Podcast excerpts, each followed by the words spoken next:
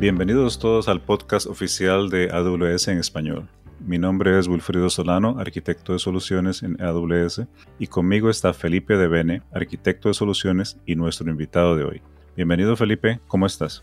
Hola, hola Wilfrido, pues estoy muy bien y encantado de estar aquí con ustedes. Eh, gracias por aceptar también eh, a participar y para comenzar eh, podríamos hablar de cuáles serían los motivos para que los clientes deseen migrar la base de datos de un motor a otro, por ejemplo, de Oracle a Aurora PostgreSQL.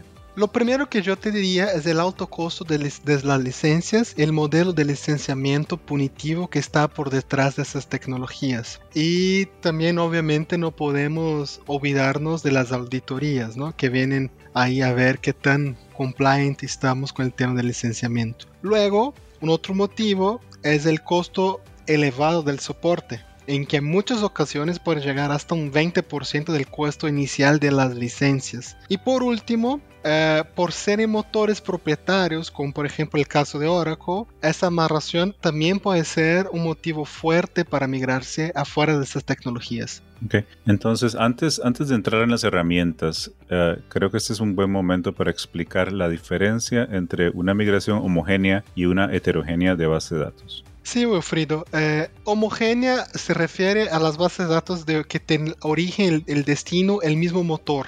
Como por ejemplo que tengo un MySQL on-premises y quiero moverme a un MySQL administrado o un MySQL en la nube, ¿no? Ambos escenarios estarían este, contemplados dentro de DMS. Entonces, la idea aquí es que como yo tengo una estructura de los esquemas, los tipos de datos y código que va sobre la base de datos que son compatibles entre ellas, se puede hacer una migración de un solo paso. Por eso decimos que es una migración homogénea. Ya la migración heterogénea implica cambio de motor de base de datos, como por ejemplo de Oracle a Aurora Postgres. En ese caso, por ejemplo, la estructura de los esquemas, los tipos de datos y todo el código que vive dentro de la base de datos este, de origen como de destino son bastante distintos. En ese caso, pues es necesario hacer algo de transformación en los códigos y en los esquemas antes de comenzar a, migrar los datos. Y eso convierte las migraciones en migraciones heterogéneas y obviamente lo podemos hacer como un proceso de dos pasos. Ok, ahora que tenemos esto uh, claro, nosotros también sabemos que AWS tiene varias estrategias de migración. ¿Cuáles estrategias de migración aplican cuando migramos bases de datos? Esa es muy buena pregunta y esas están alineadas con las migraciones dependiendo si las migraciones son homogéneas o heterogéneas. En una migración homogénea podemos hacer algo tan sencillo como levantar y mover, que es el primero estándar ahí, ¿no? O también conocido por sus siglas en inglés, lift and shift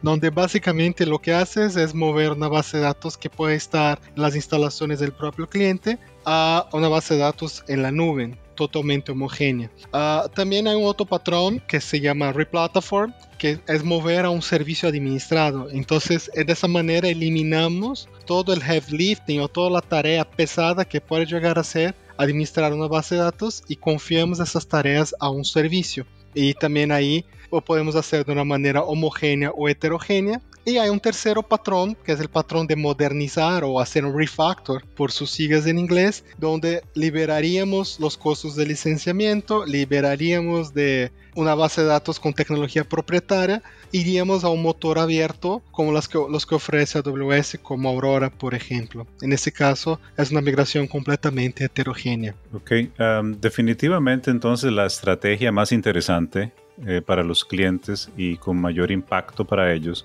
eh, parece ser la de modernizar. Eh, ¿Cuáles serían los pasos a seguir y cuáles herramientas tiene AWS para lograr este tipo de migraciones? Sí, básicamente el proceso heterogéneo son dos pasos. Un paso donde vas a migrar el esquema y luego un paso posterior donde migrarías los datos en sí. El primer paso tenemos una herramienta específica conocida como AWS SCT o AWS Schema Conversion Tool que se puede utilizar para convertir el código que tengas en la base de datos y el esquema de origen de tal manera que coincida con el esquema o con, o con lo código de la base de datos de destino. Entonces, eh, eh, la herramienta te ayudaría ahí a hacer ese assessment. Y ya pensando en un segundo paso, se puede utilizar una herramienta que se conoce como AWS DMS, que esa lo que va a hacer es que va a migrar los datos de la base de datos de origen a la base de datos de destino, hacer algunas conversiones propias este, y adecuadas de manera automática.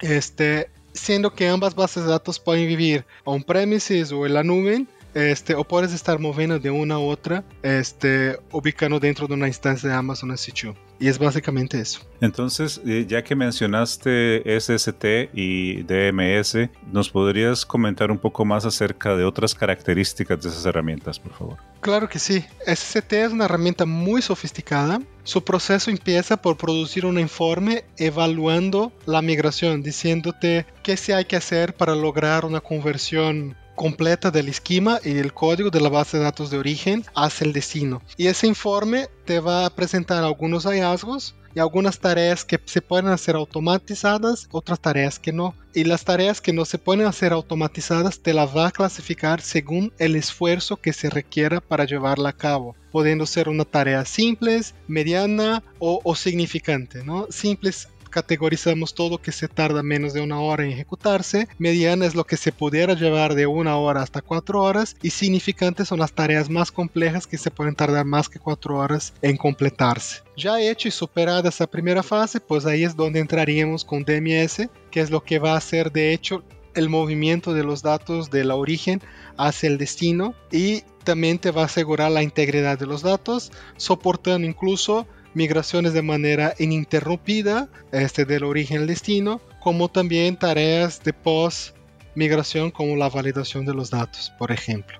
Ok, la replicación ininterrumpida parece ser un, concepto clave en, estas migraciones. ¿Qué más nos podrías comentar acerca de, de este objeto? La replicación interrumpida se, se, acostuma a nombrar de CDC o Continuous Data Replication y ese mecanismo lee los cambios que están en el archivo de registro de recuperación de la base de datos de origen y se los aplica sobre los datos en la base de datos de destino sobre la marcha. De esa manera evitas tener interrupción en, el sistema origen, pudiendo tener las dos bases en sincronía hasta que el negocio decida que es momento de hacer el switch de un motor al otro. De esa manera, pues logrando tener un downtime de la aplicación disminuido. gracias Felipe. Entonces, eh, ya hemos explorado los conceptos de migración de base de datos y bajo este contexto, ¿qué pasos debemos de seguir para migrar específicamente ahora una base de datos de Oracle a Amazon Aurora PostgreSQL? La migración de base de datos de Oracle a Aurora, Amazon Aurora, por reducir radicalmente los costos de la base de datos, y simultáneamente mejorar la fiabilidad y rendimiento de la misma. ¿no?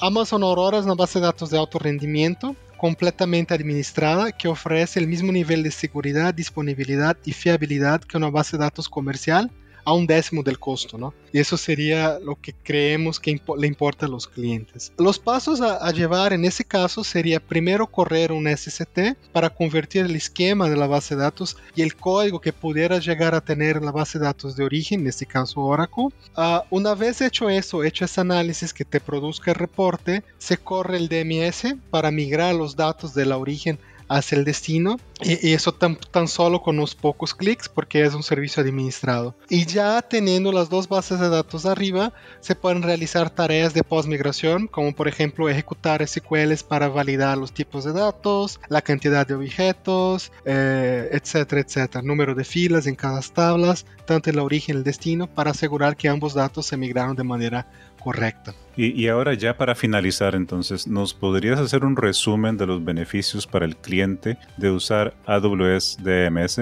para migrar sus bases de datos? Sí, claro, te voy a enlistar algunos, ¿no? El primero de ellos es la facilidad de uso, entonces DMS es un servicio administrado tal cual y está disponible en la consola, entonces con tan solo dos, tres clics puedes levantar una instancia de replicación y tener ambas funcionando a la vez, entonces es una primera ventaja. Uh, puedes disminuir muchísimo el tiempo de inactividad porque básicamente vas a estar migrando las bases de datos y moviendo los datos en caliente, incluso utilizando las herramientas como yo mencioné, el CDC. Te va a dimitir el uso de bases de datos en general, entonces podemos hacer algo tan sencillo como una migración homogénea Oracle-Oracle o también las migraciones heterogéneas como Oracle o, Aurora. Entonces la herramienta funciona a ambos sentidos. La herramienta es una herramienta de bajo costo.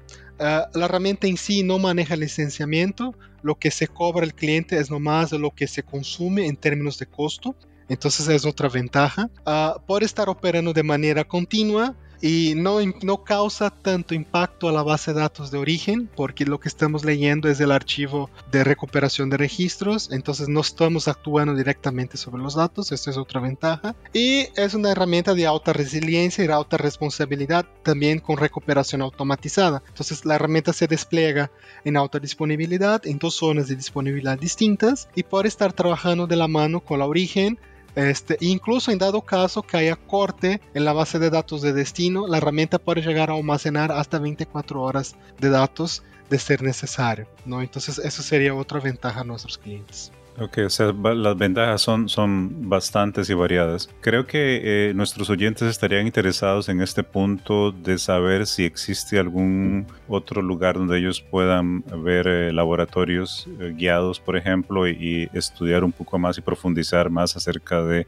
DMS y ST. ¿Existe alguna página como esta? Por supuesto, sí. Dentro del mismo producto en la consola hay una guía de Getting Started que nosotros vamos a dejar aquí la liga dentro del episodio de podcast para que lo puedan tomar como referencia. Y más allá de eso, pues hay un par de, de Immersion Days que nosotros solemos ofrecer a los clientes para que puedan jugar con la herramienta y saber cómo si esa es, es apropiada para sus necesidades o no, ¿verdad?